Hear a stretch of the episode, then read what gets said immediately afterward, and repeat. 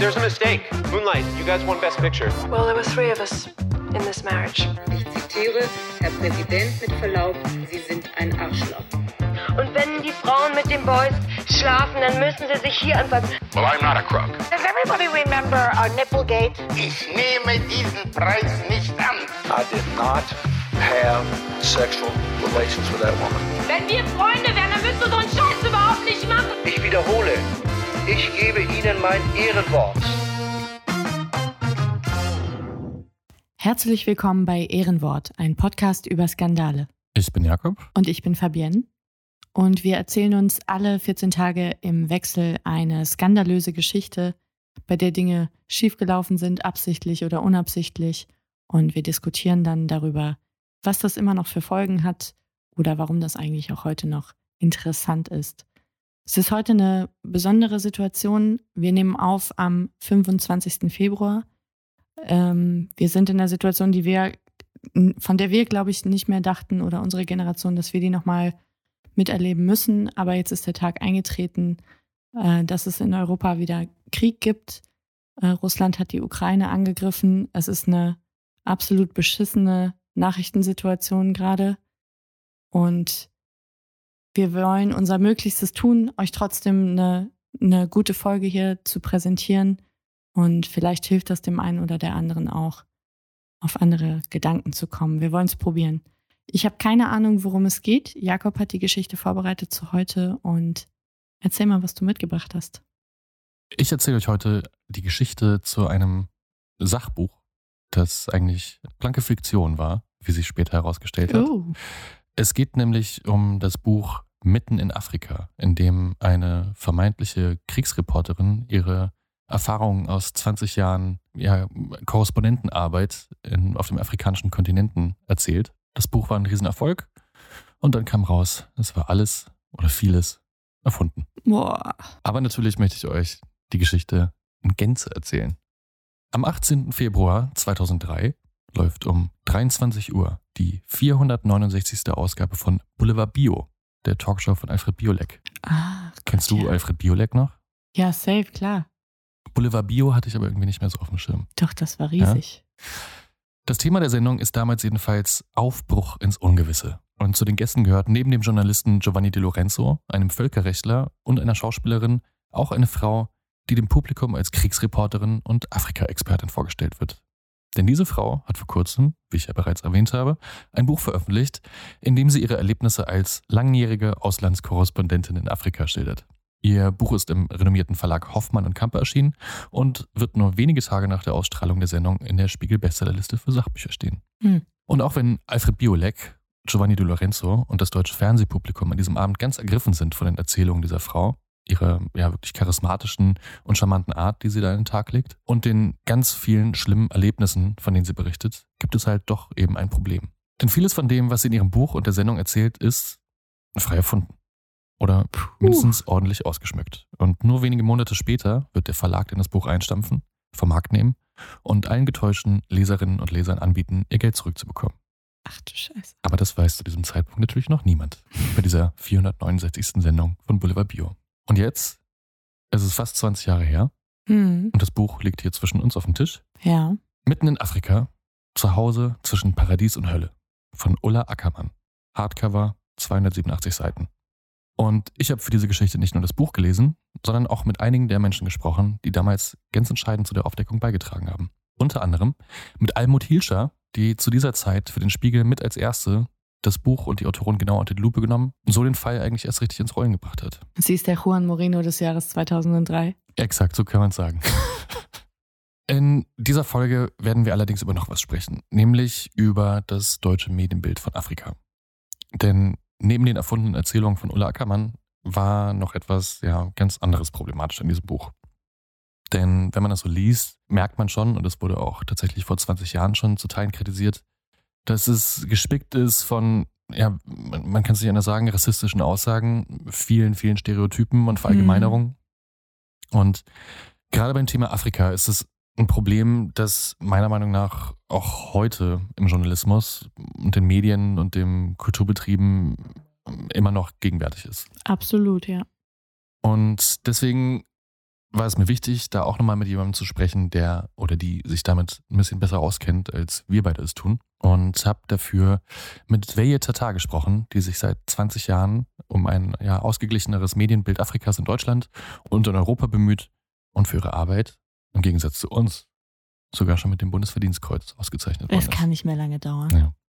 So, so viel zum Intro. Aber zurück an den Anfang. Nämlich Februar 2003, als Ulla Ackermann mit ihrem Buch Das gelingt, was sich viele AutorInnen nur wünschen können. Einen Platz in der Spiegel-Bestsellerliste. Und auch die Presse ist in großen Teilen ganz angetan von dieser zierlichen, blonden Frau, die da von brutalen Kämpfen, dem vielen Leid und ihren teils wirklich schrecklichen Erfahrungen auf dem afrikanischen Kontinent erzählt. Das Hamburger Abendblatt widmet ihrer Geschichte kurz nach Erscheinen sogar fast die gesamte drei der Wochenendausgabe. Die Überschrift lautet damals Vom Laufsteg in die Hölle. Und eingeleitet wird der Artikel so. Sie war Model und suchte den Sinn ihres Lebens. Ulla Ackermann fand ihn dort, wo Schönheit und Grauen beieinander liegen. Juh. Man muss auch sagen, dass dieser Artikel im Hamburger Abendblatt sich so ein bi- bisschen liest wie ein verlängerter Klappentext. Also, Distanz gemindert. ja, absolut. Genau, das Buch liegt zwischen uns. Ich habe mir das Buch bestellt, denn ich musste ja schließlich wissen, worüber wir hier eigentlich reden. Bezahlt habe ich dafür übrigens einen Euro. Der Versand war teurer als das Buch selbst. Und naja, was soll ich sagen? Es ist schon eine unfassbar, unfassbar spektakuläre Geschichte, die sie da erzählt. Und in weiten Teilen liest sich das auch wie so ein actiongeladener Agenten-Thriller. Hm. Denn gleich auf den ersten Seiten berichtet sie, wie sie mitten in Mogadischu, der Hauptstadt von Somalia, um ihr Leben kämpfen muss. Denn sie wird Zeuge eines Angriffs von US-Kampfhubschraubern, die eine vermeintliche Versammlung von Aidid-Kämpfern beschossen hatten. Und diesen als Operation Michigan geführten Einsatz, den gab es tatsächlich. Ich habe extra nochmal nachgesehen. Mhm. Und der ist als Bloody Monday in die Geschichtsbücher eingegangen. Unter anderem, weil in diesem Tag neben mehr als 50 weiteren Menschen vier Journalisten, Dan Alden, Hoss Maina, Hansi Kraus und Anthony Maccaria, durch einen wütenden Mob um ihr Leben gekommen sind. Und so wie Ackermann es in ihrem Buch beschreibt, wäre ihr fast dasselbe widerfahren. Sie erzählt nämlich, wie sie noch Minuten zuvor genau mit diesen vier Journalisten im Hotel zusammengesessen hat und nur kurze Zeit später von aufgebrachten Somalis durch die Straßen Mogadishus gejagt wurden.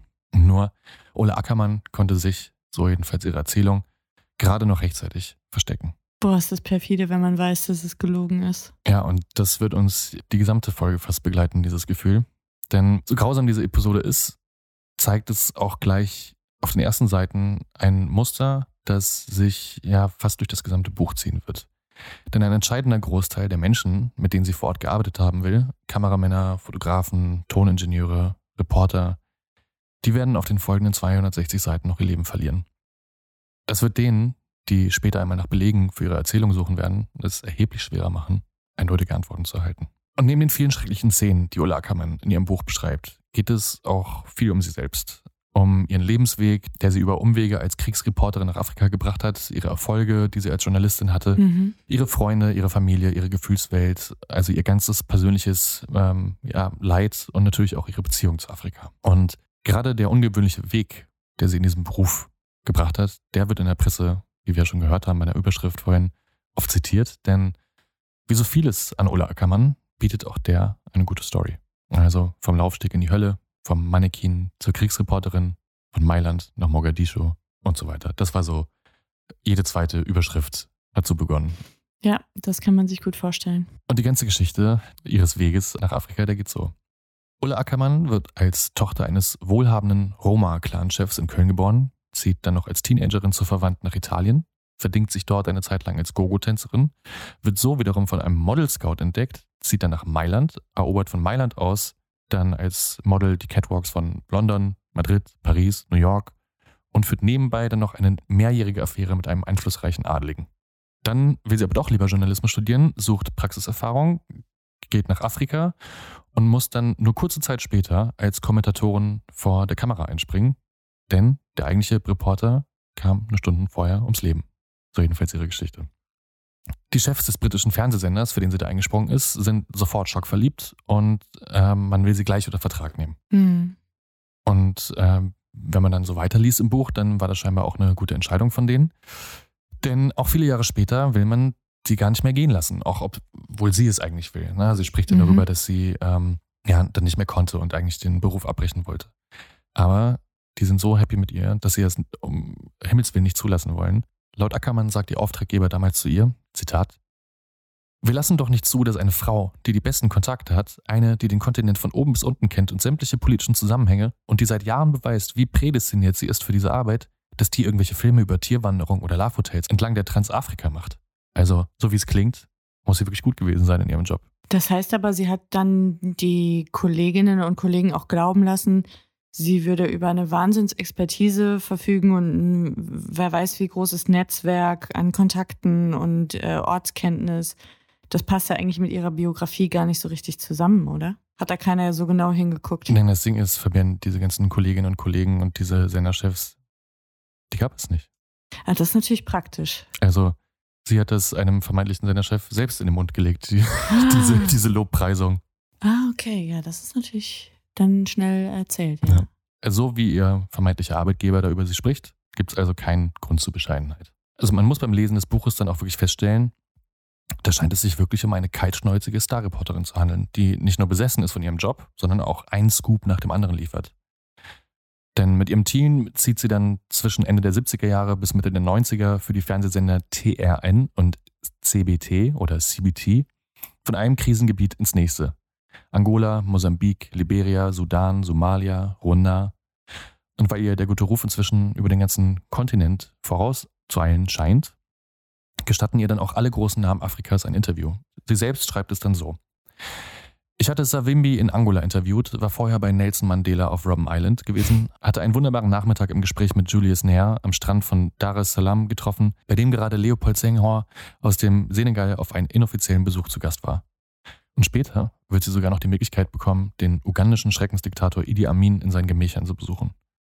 Was übrigens davor noch keinem Journalisten gelungen ist. Und im Sudan läuft sie dann sogar noch Osama Bin Laden über den Weg. Of course. Der ihr auch die Hand geschüttelt hat. Er muss ganz sympathisch gewesen sein. So liest es sich jedenfalls. Gott. Ja. Aber so viel Reporterglück kann man doch gar nicht haben. Damit ist sie durchgekommen? ja, ich meine, Fabienne, das ist eine der besten Reporterinnen aller Zeiten gewesen. Gut, und wir reden auch über eine Spanne von, was hast du gesagt, 70er bis in die 90er hinein. Genau. Also es ist jetzt auch nicht alles innerhalb von 14 Tagen passiert. Ja. Okay. Es, ja, aber es liest sich auf jeden Fall so, dass wenn jemand weiß, wie diese Interviews aufzutun sind, dann ist es diese Frau. Trüffelschwein. Ja, und ähm, wie sich fast vermuten lässt, wird Afrika im Laufe der Zeit dann auch ihre eigene Heimat. In einem Haus in Mombasa gründet sie ihre Familie, wird Mutter von zwei Söhnen und einer Tochter. Der Tochter widmet sie im Buch ein Kapitel von knapp 50 Seiten. Denn laut ihren Erzählungen verstirbt ihre Tochter im Alter von knapp drei Jahren an Malaria. Und insgesamt muss man sagen, ist dieses Buch von so viel Leid, Tod und Schmerz geprägt, dass es stellenweise wirklich schwer war, durchzuhalten. Vor allem, wenn man sich vor Augen hält, dass sie vieles, was sie da beschreibt, ja, schlichtweg erfunden hat. Die Erkrankung und den Tod der Tochter auch? Dazu kommen wir später noch. Die vielen Kriege, die Völkermorde, die Armut, der Hunger und ja, die Unterdrückung und auch die vielen ums Leben gekommenen Journalisten, die sind natürlich trotz aller Erfindungen von Ulla Ackermann real. Und mhm. das war für mich einfach immer schwierig, das zu verarbeiten irgendwie. Auf der einen Seite weißt du, alles, was sie da schreibt oder vieles von dem, was sie da schreibt, ist frei erfunden, aber halt entlang gewoben an äh, echten Ereignissen. Die Rahmenhandlung ist äh, genau. stabil, wenn man so will. Und ich möchte jetzt auch nicht in aller Tiefe über die Inhalte dieses Buchs referieren, äh, bevor wir dann endlich zum entscheidenden Teil dieser Geschichte kommen, nämlich wie das Lügengerüst dann schließlich auch in sich zusammengebrochen ist. Mhm. Eins sei allerdings vorab noch für den nötigen Kontext erwähnt, denn was sich auch wie ein roter Faden durch das Buch zieht, ich habe es eingangs schon erwähnt, sind die teils offenen, teils unterschwellig rassistischen Bemerkungen, Verallgemeinerungen und stereotypen Darstellungen der afrikanischen Bevölkerung. Da wird dann zum Beispiel von dem, ich zitiere, andersartigen der afrikanischen Mentalität gesprochen, die Menschen zu Tötungsmaschinen werden lässt. Dass sich jedermann im Handumdrehen in einen blutrünstigen Mörder verwandeln kann. Und gute Worte findet sie in diesem Buch eigentlich dann nur für die schöne Landschaft, vielleicht noch die Angestellten in ihrem Haus, aber wirklich wohl scheint sie sich eigentlich nur im Kreise ihrer weißen Freunde, Familie und Kollegen zu fühlen. Also ein Menschenbild, das die Menschen dort als erstmal homogene genau. Menge beschreibt, mhm. die wahrscheinlich wie ein Urvolk triebgesteuert, ja, genau. gewaltbereit. Ja, das ist zum Teil wirklich absurd, wenn man das wow. liest. Ihr Buch endet dann übrigens damit, dass sie sich zum Wohl ihrer Familie schließlich dafür entscheidet, die Karriere als Starreporterin an den Nagel zu hängen bei den Fernsehsendern TRN und CBT zu kündigen und sich dann nur mehr auf das Schreiben von Reiseführern zu beschränken. Und im Klappentext wird die Gegenwart 2003 so abgebunden. Heute lebt sie als freie Journalistin und Schriftstellerin in Kenia und bei Oldenburg. Tja, das macht Sinn. Das Buch Mitten in Afrika, zu Hause zwischen Paradies und Hölle, ist im Februar 2003 erschienen und konnte sich dann fünf Wochen in der Spiegel-Bestsellerliste halten, hat ca. 30.000 Exemplare verkauft. Ulla Ackermann war zu Gast bei Alfred Biolek im NDR, dem ZDF und mehreren Radiosendungen, Hitlesungen und Reden. Und dann erschien am Montag, des 2. Juni, der Spiegel mit der Ausgabe 23 2003. Auf Seite 154 war ein großflächiges Foto von Ulla Ackermann zu sehen, eingerahmt zwischen Porträts von Osama Bin Laden und Nelson Mandela. Die Überschrift Paradies und Hölle. Und darunter verbarg sich jetzt nicht, wie man denken könnte, die x-te bewundernde Rezension zu diesem Buch, wie es sonst viele gab, Mhm. sondern der Artikel einer Journalistin, die selbst lange als Auslandskorrespondentin in Afrika gearbeitet hatte und die einige der im Buch beschriebenen Erlebnisse von Ulla Ackermann mal etwas genauer unter die Lupe genommen hat. Mit, ja, gelinde gesagt, erstaunlichen Ergebnissen. Oh oh. Denn zum einen hatte keiner ihrer Kollegen, die teils über viele Jahre in Afrika arbeiten, jemals von Ulla Ackermann gehört. Und auch die Fernsehsender, für die Ackermann angeblich gearbeitet hatte, waren nicht aufzufinden. Weder noch Aufnahmen ihrer Berichte. Also die lokalen äh, Radio- und Fernsehsender. Nee, diese THN und CBT, von denen sie da erzählt. Ah, okay. Ich dachte, sie hätte als Korrespondentin äh, Beiträge gemacht für westliche Sender. Genau, THN und CBT sollen ein italienischer und ein britischer Sender sein. Okay. Aber da gehen wir gleich noch näher drauf ein. Dieses Rätsel wird gelöst werden. Okay. Bin gespannt. Also jedenfalls Aufnahmen ihrer ganzen Berichte, von denen sie erzählt, die auch zum Teil wirklich spektakulär gewesen sein müssen, die waren alle nicht aufzufinden. Und auch das Nelson Mandela-Interview konnte ganz offensichtlich nie so stattgefunden haben. Die Spiegeljournalistin, von der ich gerade erzählt habe, die war damals eine der ersten, die nicht nur offen in Frage gestellt haben, wie viel von diesem Sachbuch eigentlich auf Tatsachen basierte, sondern wirklich vieles davon als ja klare Unwahrheit aufdecken konnte. Hm. Und fast 20 Jahre später habe ich für diese Folge nochmal mit ihr dazu telefoniert. Hallo, hier ist Almut Hilscher. Almut Hilscher hat nämlich in ihrer Zeit als Journalistin unter anderem lange für Stern und Spiegel gearbeitet, war selbst für mehrere Jahre als Korrespondentin in Afrika tätig und eben maßgeblich dafür verantwortlich, dass dieser Fall aufgedeckt wurde. Und auch wenn sie inzwischen im wohlverdienten Ruhestand ist, war sie so nett, mir alles, was ich zu dieser Geschichte wissen wollte, zu erzählen. Als erstes hat mich natürlich interessiert, wie sie auf diese Geschichte gestoßen ist und wie sie dazu recherchiert hat. Ich finde das generell immer spannend. Das war ein Anruf meines Bruders, der sich sehr gut in Afrika auskennt, also so ähnlich wie ich hoffe. Und der wurde von einer Kollegin aus dem Hoffmann und Kampe Verlag angerufen. Da war das Buch aber längst erschienen und die hatte irgendwie so ein etwas mulmiges Gefühl und hat gesagt, ob er sich das mal anschauen könnte und hat ihm das Buch geschickt. Und er war mit ganz anderen Dingen beschäftigt und hat das gleich an mich weitergegeben, weil ich also aktueller und mich auch mit Afrika beschäftigt habe. Ja, und dann ging das Schlag auf Schlag, ne?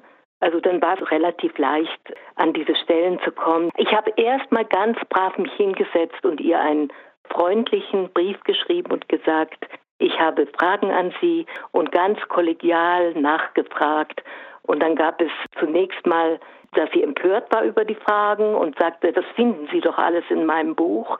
Und ich habe dann aber darauf bestanden und dann hat sie die Fragen auch alle beantwortet, aber natürlich mit lauter Ausflüchten. Und diese beantworteten Fragen haben mich dann eigentlich noch mehr bestärkt. Und ich habe dann ein bisschen äh, recherchiert. Also ich habe in, in, in Südafrika den Ahmed Kasrade, der mit Mandela im Gefängnis gesessen hat, zusammen 24 Jahre lang, den habe ich telefonisch sogar erreicht und gefragt, ob es jemals ein Team, also ob es vielleicht uns allen entgangen ist, dass Mandela in seiner Haftzeit ein Interview gegeben hat und da hat er nur gelacht ne, und gesagt, was soll das denn? Ne, ja. Also ich habe dann auch noch mit der Bettina Gauss geredet, die Taz-Korrespondentin sechs Jahre lang in Nairobi war und dann war es einfach alles so klar, weil so viele Stellen drin waren. Wow. Aber das ist ja auch so eine dreiste Lüge. Das ist doch eigentlich relativ schnell aufgedeckt, dass das nicht stattgefunden hat. Eine Person von, von so einem Kaliber wie Nelson Mandela, Mhm. ähm, das ist doch so schnell nachrecherchiert, dass der niemanden für ein Interview empfangen hat. Ja, ich kann mir vorstellen, dass sie da einfach zu hoch gepokert hat, weil die ganzen anderen berühmten Interviews, von denen ich erzählt habe, die waren alle bis zum Erscheinen des Buches, you guessed it, tot. Nur Nelson Mandela. Ja, der hat noch zu der Zeit gelebt und wahrscheinlich dachte sie sich, ja gut, Nelson Mandela wird jetzt niemand fragen, ob irgendwie so ein komisches Buch aus Deutschland echt ist. Ich glaube, das hat auch viel damit zu tun, dass niemand es wagt, das anzuzweifeln, Mhm. dass sich das jemand Mhm. ausgedacht hat. Mhm. Das ist ja wie, weiß ich nicht, äh, zu behaupten, man hätte mal Mahatma Gandhi irgendwo interviewt. Ja, ja. Also die Chuspe äh, traut man ja fast niemandem zu, sich das wirklich auszudenken. Aber stark von ihr, ähm, dass sie ja offenbar diesem Tipp nachgegangen ist aus dem Verlagshaus Mhm. und auch Respekt an diese Mitarbeiterin des Verlages, Ja. die dann offenbar einfach ein sehr gutes Mhm. Bauchgefühl hatte. Mhm. Ja, und was natürlich auch ungewöhnlich war, war, dass bis dato wirklich niemand aus diesem Netzwerk der Kriegsreporter und Kriegsreporterinnen und Korrespondentinnen vor Ort jemals von einer Ulla Ackermann Notiz genommen hat. Hm. Aber gut, Afrika ist natürlich auch ein gigantischer Kontinent. Da kann es also auch gut möglich sein, dass man sich da jetzt mal nicht begegnet. Wobei es ist schon auffällig, ich glaube, die Zahl der westlichen Medienvertreter in Mhm. Afrika ist schon auch ein so kleiner Ja, Personenkreis, dass man schon davon ausgehen kann, sich zu kennen untereinander und sich ja auch gegenseitig zu helfen. Genau das habe ich auch nochmal Almut Hilscher gefragt. Mhm. ob es in der dortigen Journalismus-Community nicht eigentlich so ist, dass man sich kennt. Also gerade wenn man da jetzt nicht nur einmal ist, sondern wirklich über mehrere Jahre Bestimmt. oder Jahrzehnte da arbeitet. Da kennt man sich. Und dann eben, wenn man dann, äh, also in irgendeinem Land ist eine schwierige Situation und man weiß schon, da kommen alle hin, dann kann es, dann, dann wohnt man ja meistens doch im selben Hotel oder so und dann tauscht man sich aus und man kennt sich. Das, man weiß ja auch, was die anderen dann machen und das, also das ist eigentlich völlig normal und eben diese Dame ist uns allen nie, nie, nie begegnet. Ne? Okay, mehr als merkwürdig. ja. ähm, was mir beim Lesen des Buches auch immer aufgefallen war, waren also diese vielen Details und Informationen, mit denen Ackermann da ihre Erlebnisse ausstaffiert hat. Also für mich als kompletten Laien, ich kenne mich auch wirklich maximal super oberflächlich mit dem afrikanischen Kontinent, der Geschichte oder der Politik dort aus, hat sich das alles schon sehr, sehr erlebt gelesen oder angefühlt. Also da waren so viele Details drin, also auch über die kulturellen Details oder wie es da aussah, wie es sich angefühlt hat, wie es da ist zu arbeiten. Und da habe ich dann auch nochmal bei Frau Hilscher nachgefragt, wie sie sich eigentlich diese Detailtiefe erklären kann, Mhm. die Ulla Ackermann da in ihre Texte einbindet. Man kann sich ja ausdenken, ein spannendes Reporterleben und dann Dinge auch aufnehmen, die einem vielleicht mal der eine oder andere Reporter oder Reporterin erzählt haben. Das kann ja gut sein, aber es ist ja, es ist ja das Sachbuch und sie erzählt ja ihre eigenen Erlebnisse und sie schreibt ja sogar, für welche Sender sie gearbeitet hat. Also die, die, das war schon kühn, was die Frau sich geleistet hat, ne? In Anführungszeichen. Ja, kühn. Ja, man fragt sich, warum sie mit dem Talent und der Fantasie nicht einfach einen Roman geschrieben hat. Ja, und dann, du hast ja auch schon danach gefragt und äh, Frau Almut Hilscher hat es ja auch gerade nochmal gesagt, diese Fernsehsender, ja, Mhm. die waren mir schon ins Auge gestochen, als ich das allererste Mal von dieser Geschichte gelesen habe, auf Wikipedia. TRN und CBT oder TRN und CBT hießen diese Sender aus Italien und England, für die Ole Ackermann äh, gearbeitet haben will. Und natürlich, wissen wir beide, gibt es weder in Italien, gut, da weiß ich es vielleicht noch ein bisschen weniger, aber garantiert nicht in England Sender, die so heißen. Ich hätte es nicht gewusst. Also ich hätte das nicht ausgeschlossen. Ah, doch. Also, Würde ich jetzt bei Wer wird Millionär auf dem Stuhl sitzen? also gerade bei großen, die großen Nachrichtensender, die kennt man ja eigentlich. Ja, aber ich äh, könnte mir jetzt auch vorstellen, dass es so wie, weiß ich nicht, wie C-SPAN in, Mhm, in ja, den USA, ja, ja, weißt du, so gut. ein, so ein rein nachrichtlicher Mhm. Sender in Drittprogramm Mhm. unterfinanziert, ähm, die aber die einzigen sind, die noch so harte nachrichtliche Themen aus entlegenen Regionen machen. Hätte ich jetzt nicht ausschließen können, aber ist natürlich eine dreiste Lüge und doch auch so, also das ist ja schon dämlich gelogen. Naja, ähm, das Gute ist schon mal, es ist keine Bildungslücke, weder bei dir und mir oder Puh. unseren HörerInnen, das ist, dass man diese Sender nicht kennt, denn genau, sie gibt's nicht. Und das war natürlich auch eine der ersten Fragen, mit denen Almut Hilscher auf Frau Ackermann zugegangen ist. Und die antwortete dann damals, dass sie ihren ehemaligen Arbeitgebern versprochen hat, den Namen der Sender für das Buch zu ändern. Aber Warum sollte man das tun oder verlangen als Sender? genau das habe ich auch gefragt. Ja, weil sie dann gesagt hat, die Sender waren nicht interessiert, dass man sie nennt. Das ist allein so falsch. Jeder Sender wäre interessiert, sich zu rühmen, was sie für tolle Korrespondenten haben. Also, dass die Sender dann sozusagen inkognito bleiben wollen, allein das war schon der Hinweis drauf, dass was nicht stimmt. Ne? Das hat man tatsächlich noch nie gehört. Also umgekehrt macht das natürlich Sinn und Mhm. ist gang und gäbe, dass man seine Quellen schützt und nicht nennt als Journalistin oder Journalist. Aber wie sie schon richtig sagt, das ist ja eine, äh, ein Riesenverdienst, wenn man Ja, über ein total. tolles Korrespondentennetzwerk verfügt und auch aus den ja, Regionen, wo tendenziell viel zu wenig drüber geschrieben Ja. wird, dass man da jemanden hat, ist doch toll. Ja, vor allen Dingen, wenn du halt eine Reporterin hast, die zur Zeit der Inhaftierung Nelson Mandelas äh, da ein, ein Interview errungen hat und irgendwie mit den größten Diktatoren Ja. äh, dieses Kontinents gesprochen hat, dann, also das ist doch Eigenwerbung. Ne? Aber sie hat sich jetzt nicht noch irgendwelche fiktiven Journalistinnenpreise ausgedacht, die sie für diese Interviews gewonnen hat, oder kommt das auch noch? Sie, äh, sie spricht in den Texten tatsächlich schon äh, davon, viele Preise gewonnen oder Auszeichnungen, aber sagt nicht genau welche. Die goldene Füllfeder. ja, genau. Also, spätestens jetzt war nicht mehr von Hand zu weisen, an der Geschichte war mindestens einiges, wenn nicht sogar fast alles faul. Mhm. Und durch den ersten Artikel von Almut Hilscher, der im Spiegel erschienen ist, stand nicht nur die Autorin, sondern natürlich auch der renommierte Verlag Hoffmann und Kampe unter Druck. Und Hoffmann und Kampe ist wirklich einer der großen Verlage ja, so in und Deutschland. ein, ein äh, wirklich sehr, sehr altes Verlagshaus. Ich glaube, um mal ein bisschen hier unnützes Wissen in diese Folge zu streuen, um davon abzulenken, dass ich nichts über Afrika weiß. Ich glaube, Hoffmann und Kampe ist der Verlag, der Heinrich Heine schon verlegt hat. ja, Mhm. das wäre natürlich was. Und jetzt war natürlich die Frage, wie hat denn eigentlich dieser Verlag auf diesen Artikel reagiert Hm. und auf die ja, Vorwürfe von Almut Hilscher und dem Spiegel? Ja, es gab, es gab eine Klage. Also der Spiegel wurde auf 100.000 Euro verklagt, ne? Von Hoffmann und Kampe. Ja, da stellte man sich hinter die Oh, Redakteurin. oder krass. Aber so aus Autorin. Reflex oder? Ja, dafür gibt es mehrere Gründe, zu denen ich gleich noch kommen werde. Okay. Denn weil aller Klagen zum Trotz der Damm dann bereits gebrochen ist zu diesem Mhm. Zeitpunkt eigentlich. Da werden dann immer mehr Stimmen laut, dass vieles, was da in Ackermanns Buch erzählt wird, nicht stimmen kann. Also die damalige Taz-Redakteurin Bettina Gauss hat auch einen Artikel dazu geschrieben, zum Beispiel. Es gab dann viele Leserbriefe äh, von ehemaligen Korrespondenten und Korrespondentinnen aus Afrika, die alle nichts davon wissen konnten und wollten. Mhm. Und auch bei Hoffmann und Kampe ist man sich inzwischen nicht mehr ganz so sicher, ob man sich wirklich noch länger hinter die Version der Autoren stellen kann. Zumal es muss ja intern auch schon die mindestens eine Stimme gegeben Mhm. haben, die gesagt hat, ah, Leute. Und ich habe mich eben auch gefragt, wie konnte das eigentlich zustande kommen, dass bei einem Verlag von solch einer Größe und Strahlkraft so ein Werk ja quasi ungeprüft veröffentlicht werden kann. Hm.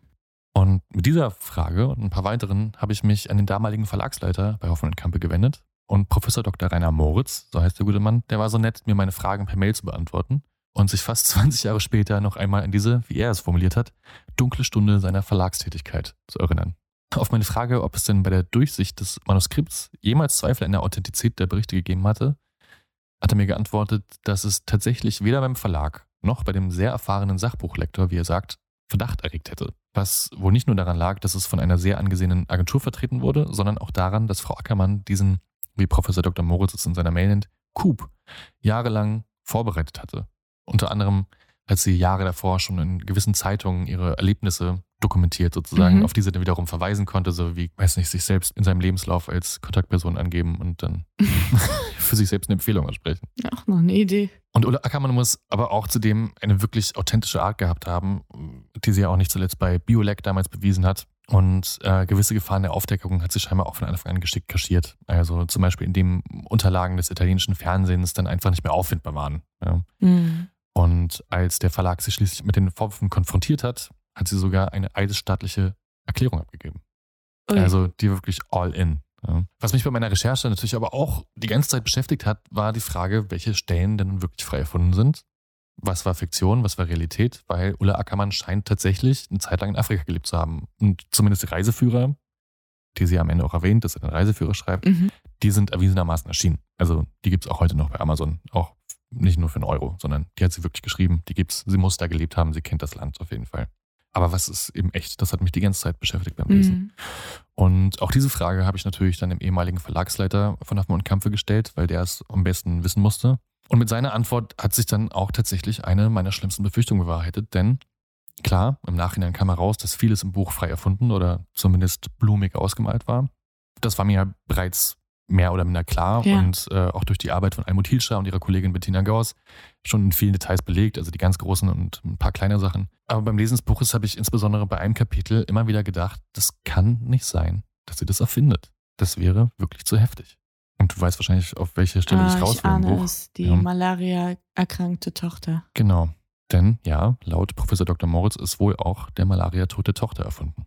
Boah. Und das musste ich wirklich erstmal sacken lassen. Denn wie alles im Buch war auch diese Stelle so detailreich, so emotional und so intensiv geschrieben, also wie gesagt über 50 Seiten, dass es streckenweise wirklich schwer war zu lesen. Also auch ohne diesen Verdacht, ne? weil es einfach eine tragische, schlimme Geschichte war. Ja, und wie aus den Antworten schon ersichtlich wird vom äh, Professor Dr. Rainer Moritz, der Verlag Hoffmann und Kamper hat dann schließlich mit seiner Autorin gebrochen. Die Beweislage war zu eindeutig. Immer mehr Menschen haben sich beim Spiegel gemeldet und bei dem Verlag. Teils sogar Personen aus äh, Ulla Ackermanns privaten Umfeld, die dann gesagt haben, wir haben von diesen Geschichten noch nie was gehört. Hm? Und eine Zeit lang hat Ulla Ackermann dann wohl noch versucht, alles zu tun, um dieses Lügengerüst aufrechtzuerhalten. Mhm. Also die hat dann irgendwelche Faxe geschickt von äh, angeblichen Kolleginnen, wo dann vermutet worden ist, dass sie die selbst noch gefälscht hat. Und letztendlich gesteht sie dann allerdings doch. Und dann wird das Buch vom Markt genommen. So steht es jedenfalls am 8.7.2003 im Hamburger Abendblatt, nur ein halbes Jahr nachdem ihr und ihrem Buch in derselben Zeitung fast die gesamte Drei gewinnt worden ist. Im Laufsteg in die Hölle. Ja, Ulla Ackermann heißt seitdem übrigens auch nicht mehr Ackermann. Aber Journalistin war sie danach trotzdem nochmal für eine kurze Zeit. Und zwar für die Zeitung einer kleinen Nordseeinsel.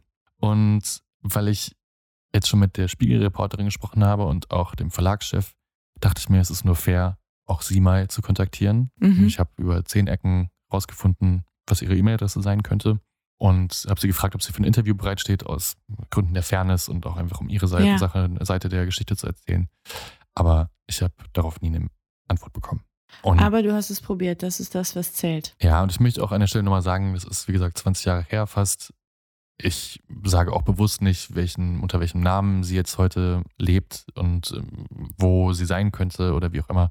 Weil ich glaube, Privatsphäre, die kann man schon respektieren und ich glaube, die hat ihre äh, Lektionen durchmachen müssen, sag ich mal so. Ja, wir wollen ja jetzt auch hier nicht zu irgendwelchen, weiß ich nicht, Fackelmärschen aufrufen. Also die gab's schon. Ja. Eine Sache bleibt aber noch, das Ding mit dem Rassismus.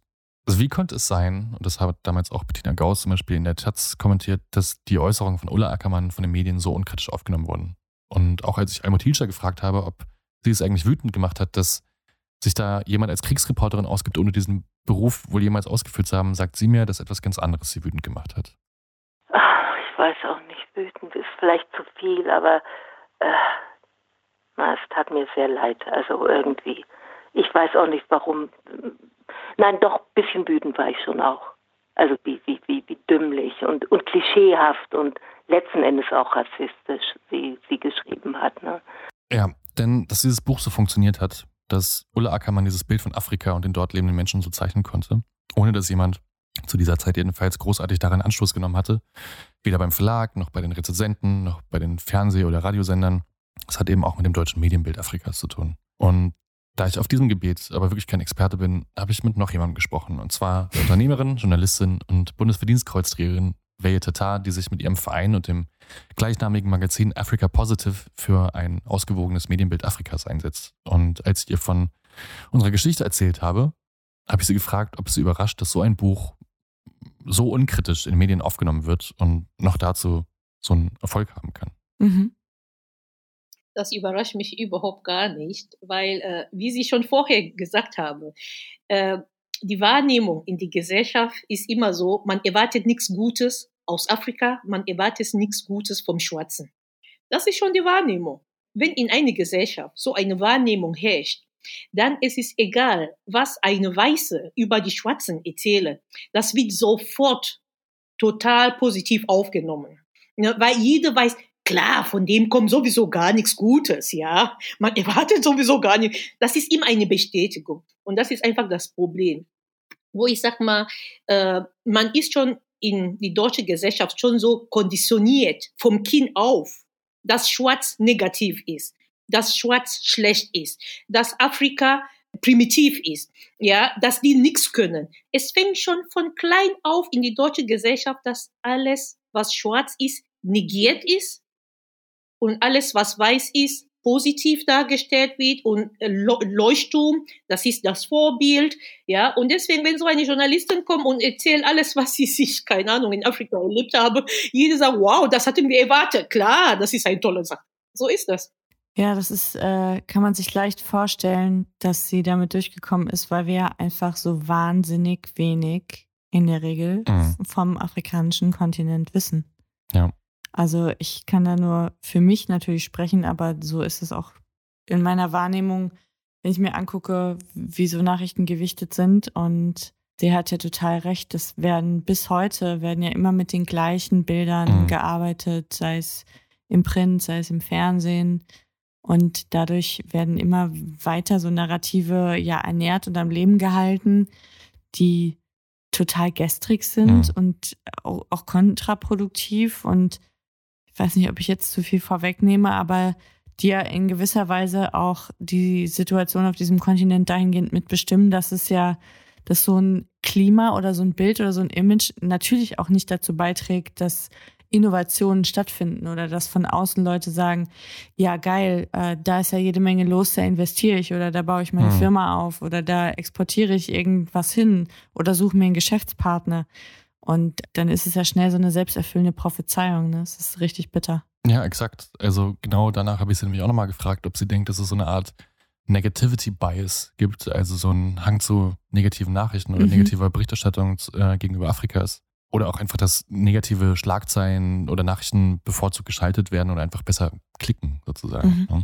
Ich sag mal, es ist, es ist, es wird nicht bevorzugt, sondern es ist Standard. Ja, weil die Deutsche oder die Europäer, die gucken sowieso schon auf Schwarzen mit ihrem eurozentrischen Blick. Das war schon immer so. Und das kommt alles von diesem Kolonialismus und Sklaverei und alles, was man sich mal erzählt. Da brauchen wir nicht da reingehen. Aber das hat dazu in die, in, in die Gesellschaft hier in Europa äh, diese Kolonialblick verfestigt. Und das wird immer ständig reproduziert. Das bedeutet sogar, wenn ein Journalist einen tollen Bericht schreibt über Afrika oder er mag eine oder eine Korrespondent äh, schickt einen Bericht über irgendwelche Innovationen in Afrika und die machen und die wollen das in ARD oder ZDF oder in irgendeinem Media darüber berichten. Die Bilder, die diese schöne Bericht, es geht um Innovation, die Bilder, die da äh, mitgeschickt werden, wird immer Bilder von Slums oder Bilder von barfuß laufenden Menschen. Die zeigen nicht Bilder von Stadt, von schöner Infrastruktur. Ich meine, wenn man ein Bild von Abuja zeigt in Nigeria, ja, da kann man nicht wissen, ob das Düsseldorf ist oder Essen oder, oder Frankfurt, wissen Sie? Oder wenn man von Kenia Hauptstadt Nairobi zeigt, weiß man nicht, ob das in Afrika oder, aber das wird ganz gezielt solche Bilder nicht transportiert, obwohl es geht um tolle Berichte, über Innovation in Afrika, über positive Entwicklung in Afrika? Nein. Und dann fragt man sich, warum tut man das? Weil man möchte nicht die deutsche Bevölkerung zeigen, ach, die Afrikaner leben vielleicht ein normales Leben, auch wie wir. Die Afrikaner können vielleicht auch Häuser bauen, auch wie wir. Oder wissen Sie, man muss nur zeigen, nein, die können nichts wie wir. Ja, wir müssen immer mit Mitleid auf dem Schwarzen gucken. Aber glaubst du, weil das schwingt ja so ein bisschen mit in ihrem O-Ton, dass das eine, eine absichtsvolle Haltung ist? Ich glaube eher, dass das so ein Bias ist oder ein blinder Fleck, der sich über Generationen einfach weiter vererbt hat. Und ich glaube, wir machen uns ja seit sehr kurzer Zeit verhältnismäßig mhm. erst darüber Gedanken, äh, welche Sprachbilder benutzen mhm. wir im, in den Medien, welche Bilder benutzen wir, um Zusammenhänge zu erklären. Und da ist ja viel in Bewegung. Also ich glaube einfach, dass vieles so gelernt war von, ja, von ja, einer klar. Generation und leider dann auch immer so weitergetragen worden ist. Und sie hat ja auch recht mit ihrer Aussage, das ist ja, es geht ja so weit, dass das schon in Kinderköpfen sich mhm. verfestigt, dieses Bild, sei es in Kinderbüchern, in Schulbüchern. Ja, ich glaube schon, dass sie, also gerade in diesem Beispiel recht hat, dass wenn du einen Bericht über Afrika siehst, egal zu welchem Thema, die eingeleitet wird mit Schnittbildern von Menschen, die barfuß über die Straße laufen, irgendwie Einkäufe auf dem Kopf tragen oder whatever. Das sind einfach so, das sind einfach so, wo man, wo man auch wirklich weiß oder sich vorstellen kann, dass dann Leute im Schnittraum sitzen und sagen, ja, pack mal noch irgendwie so ein Bild rein, damit es klar ist, dass es um Afrika geht. Mhm. So, ne? Also ich glaube, damit hat sie schon recht. Und ob das jetzt bewusst ist oder unbewusst, das möchte ich hier äh, gar nicht in den Raum stellen. Ich glaube einfach, wie du schon gesagt hast, dass es gelernt ist sozusagen und dass es einfach ein, dass es als Tool benutzt wird, um kurz und schnell zu sagen, da sind wir. So, Mhm. Und das ist natürlich dann einfach nur Arbeit mit Stereotypen. Ja, ich glaube, es ist auch so eine ungünstige Kombination aus, sich A, für diesen Kontinent überhaupt nicht zu interessieren, wenn man mal ehrlich ist. Mhm. Ja, genau. Also das Absolut. heißt, die, die Sendezeit, die dem Kontinent zuteil wird, die ist ja ohnehin schon verschwindend gering. Und dann, glaube ich, ist man eher dazu geneigt, so Geschichten und Bilder zu wiederholen, die der Zuschauer schon kennt Mhm. oder die Zuschauerin, weil man niemanden überfordern will. Mhm. Es gibt ja auch diesen Ausdruck von kognitiver Dissonanz. Jetzt ist mein sinnloses Studium mal für irgendwas gut, dass wenn wir mit Bildern konfrontiert werden, sei es in den Nachrichten oder in anderen Kontexten, die unserem eigenen Weltbild nicht entsprechen oder Mhm. die das in Frage stellen, was wir an Denkmustern so verinnerlicht haben über Jahre, das bedeutet Stress für uns. Wir müssen uns dann anstrengen. Und ich glaube, der Zuschauer belohnt das nicht. Also Sendungen wie der Weltspiegel oder wie Mhm. das Auslandsjournal, die ja schon versuchen, eine andere Art der Auslandsberichterstattung zu machen, die werden ja regelmäßig abgewatscht, Oder weil auf- die Sendeplätze ja, sich verschieben. Laufen um und- 1.30 Uhr nachts. Ja. also genau, den wird's ja so schwer gemacht wie überhaupt möglich, Mhm. weil man glaubt, das Interesse des Publikums sei einfach Mhm. nicht da und vielleicht stimmt das tatsächlich Mhm. auch ein Stück Ja, weit. ich glaube auch. Ja. Zu guter Letzt wollte ich aber natürlich noch von ihr wissen, wie genau sie mit Africa Positive eigentlich für ein ausgewogeneres Medienbild in Deutschland sorgt und wie deren Arbeit eigentlich auch so aussieht. Eigentlich, was Afrika positiv macht, ist einfach eine ausgewogene Bild. Was ist ausgewogen für mich? Für mich ausgewogen ist, wir berichten über Krieg, zum Beispiel im aktuellen Heft, das Bürgerkrieg in, äh, in Äthiopien. Aber der Unterschied zu unserer Berichterstattung ist die Hintergründe. Wer sind die Akteure? Was ist die Ursache von diesem Krieg? Was kann man machen, um diesen Krieg zu lösen? Das bedeutet, wir machen eine Art Analyse, dass die Leser am Ende verstehen, was hat überhaupt dieser Krieg verursacht. Das ist der Unterschied. Das ist eine ausgewogene Berichterstattung. Krieg ist nichts Schönes, aber trotzdem, wir schreiben darüber. Und das ist genau der Ziel. Dass das einfach eine ausgewogene, dass die Leser sich verstehen, was aus, äh, im Äthiopien stattfindet. Im Gegensatz, eine, die deutsche Media sagt nur Krieg in Tigra, äh, Menschenrechte, die schlachten sich gegenseitig, bla bla bla. Die deutsche Leser weiß nicht oder die Zuschauer. Warum? Bekriegen sie sich. Keiner weiß, warum die sich bekriegen. Und deswegen, ich sage immer, ausgewogene Berichterstattung bedeutet nicht, dass man Propaganda macht. Das machen wir auch nicht. Wir sind ganz schon kritisch in das, was wir schreiben. Ja, es gibt auch sehr viele afrikanische Regierungen, die wollen mich nicht sehen, weil die sagen, oh nee, sie kritisieren uns. Das ist, aber das ist okay, das ist Teil des Journalismus. Wenn eine Regierung oder wenn ein Land was Schönes macht, soll man loben. Wenn die auch was Schlechtes macht, wenn die die Menschenrechte nicht respektiert, wenn die korrupt sind, wenn es kein transparentes System, muss man das kritisieren. Und das ist unsere Arbeit. Es muss die Tatsachen darstellen. Ja, eine Schurke ist eine Schurke, ja. Eine Freiheitskämpfer ist ein Freiheitskämpfer. Man braucht gar nichts da, was zu mischen. Und das ist genau das, wo, wo ich denke mal, so muss eigentlich die Media arbeiten.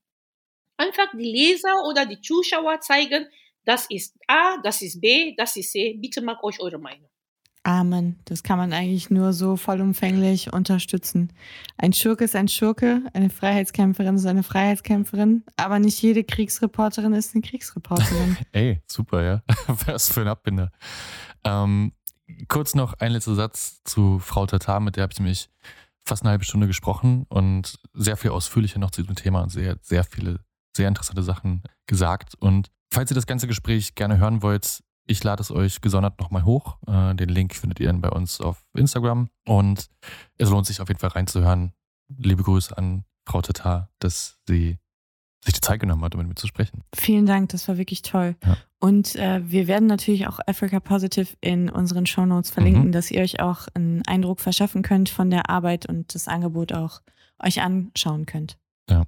Und zu guter Letzt habe ich, weil ich mit irgendwas Positivem rausgehen wollte aus dieser ganzen Geschichte, auch nochmal Almut Hilscher gefragt, die ja selber einige Jahre als Korrespondentin in Afrika gelebt und gearbeitet hat und übrigens im Gegensatz zu Frau Ackermann wirklich mal Nelson Mandela interviewt hat. What? Sogar zweimal. Die habe ich nochmal gefragt, ob sie ihre Zeit in Afrika eigentlich genossen hat. Ja, sehr. Ganz sehr. Also ich kann nur jedem raten, der den, diesen Beruf ergreifen will, äh, zu versuchen, auch mal eine Zeit lang in Afrika zu arbeiten. Und das fand ich doch eigentlich ein ganz schönes Schlusswort. Ja, auf jeden Fall. Ja, was lernen wir aus der Geschichte? Vielleicht auch vor dem Hintergrund der aktuellen Situation. Kritisch bleiben, sich verlassen und dankbar sein für einen öffentlich-rechtlichen Rundfunk. Mhm. Aber natürlich auch für Redakteure und Redakteurinnen, die nicht alles glauben, was man ihnen hinlegt. Auf jeden Fall. Umso schlimmer finde ich, ja. es ist immer ein Skandal, wenn sich Reporterinnen und Reporter etwas ausdenken, was so nicht stattgefunden mhm. hat, sich ranzuhängen an tatsächlich verstorbene Kolleginnen und mhm. Kollegen, nicht mal Kolleginnen und Kollegen, wenn man ja mal ehrlich ja. ist. Und zu behaupten, man hätte sich noch Stunden zuvor mhm. mit, dem, mit denen im Hotelzimmer getroffen und man wäre auch fast bei diesem Anschlag ums Leben gekommen, das ist wirklich, ja, ohne Worte. Also ja. das finde ich schon, nee, kann man eigentlich nicht mehr kommentieren. Das ist wirklich, das ist wirklich in höchstem Maße verwerflich. Ja, Amen. Ihr Anwalt hat damals sogar dann später gesagt, dass es wohl etwas Psychisches gewesen sein muss, weil sie wohl diese, diese, diese Geschichte über Jahre und Jahrzehnte sich aufgebaut hat und erzählt hat und nicht nur den Verlag oder Redakteure oder Redakteurinnen belogen hat, sondern eben auch Familie, Freunde, Angehörige. Vielleicht hat sie es sogar selber geglaubt. Ja, ab am Ende, Punkt. dass ja. das alles sich so zugetragen hat. Ja. Ich glaube, was man auch noch raus lernen kann aus der Geschichte, vielleicht sollten wir alle, und da fasse ich mir auch selber an die eigene Nase, ein bisschen mehr Mühe geben, diese eurozentristische mhm. Perspektive, mhm. die, nun, die wir nun mal alle haben, aufzubrechen und auch mal über den Tellerrand zu gucken, was sich eigentlich anderswo auf der Welt tut. Und da gibt es viele tolle Angebote. Eins kann ich empfehlen, und zwar ist das der Newsletter What Happened Last Week, ähm, in dem aus aller Herren Länder, aber eben nicht westlich und auch nicht vor einer westlichen Brille, tolle Nachrichten berichtet werden. Und das hilft, weil ich glaube, man kommt auch nur deswegen mit so einer Lüge durch, weil sich einfach so wenige ja. Menschen vor Ort gut auskennen und sich dann trauen zu sagen, nee, ich habe es anders erlebt, weil diese mhm. Personenzahl ist einfach sehr klein. Es ist so ein bisschen The Blind leading the mhm. blind. Ja, absolut. Mir fällt kein deutsches Bild dafür ein. Doch unter den Blinden ist der einäugige König, sagt man so, ne? ja. ja. Also verlinken wir auf jeden Fall auch What Happened Last Week. Sonst bleibt mir abschließend noch zu sagen, dass ich habe mich ja schon bei Frau Tatar bedankt. Ich mich natürlich auch bei Frau Almut Hilscher bedanken möchte, dass sie sich die Zeit genommen hat für mich. Ganz toll, vielen Dank. Bei Professor Dr. Renner Moritz, der so lieb war und mir 20 Jahre später nochmal die Fragen zu seiner ja, dunkelsten Stunde des Verlagswesens beantwortet hat. Der hat bestimmt auch in sein Postfach geguckt und gedacht, oh shit. Außerdem vielen Dank an das Archiv des Südwestkuriers, die mir geholfen haben bei meiner Recherche. Ich hoffe, ihr fandet es interessant und ich würde euch am Ende natürlich dieses Buch empfehlen, kann ich hier natürlich nicht. Insofern. Wer das lesen möchte, kann das bei uns zu Hause abholen. Ja, genau. Und der muss es auch nicht wieder zurückbringen. Ja. Ist ein Geschenk des Hauses. So ist es. Mit all meinen kleinen Notizzetteln und äh, gemarkerten Stellen. Und wenn wir mal irgendwann was verlosen wollen, können wir so mit in die Lostrommel werfen. Genau. Ja. Danke, Jakob, für diese Geschichte.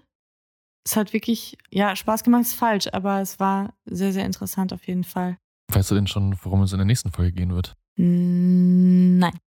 Auch gut. Also. Wir, wir, bedanken uns auch dieses Mal natürlich für euer Interesse und fürs Zuhören und wünschen euch eine gute Zeit. Bleibt tapfer, haltet die Ohren steif und wir freuen uns, wenn ihr auch in zwei Wochen wieder dabei seid, wenn wir die schmutzige Wäsche von irgendjemand anderem waschen. So wird es sein. Bis dahin informiert euch gerne mal auf unserem Instagram-Kanal Ehrenwort Podcast oder schreibt uns eine Mail, wenn ihr uns was sagen wollt, ehrenwortpodcast at gmail.com. Und last but not least, wir freuen uns, wenn euch der Podcast gefällt und ihr das auch andere wissen lassen wollt, entweder über die Review-Funktion bei Apple Podcasts oder ihr lasst uns den einen oder anderen Stern da bei Spotify. So ist es. Also, meine Lieben, wir hören uns. Bleibt sauber. Tschüssi. Tschüss.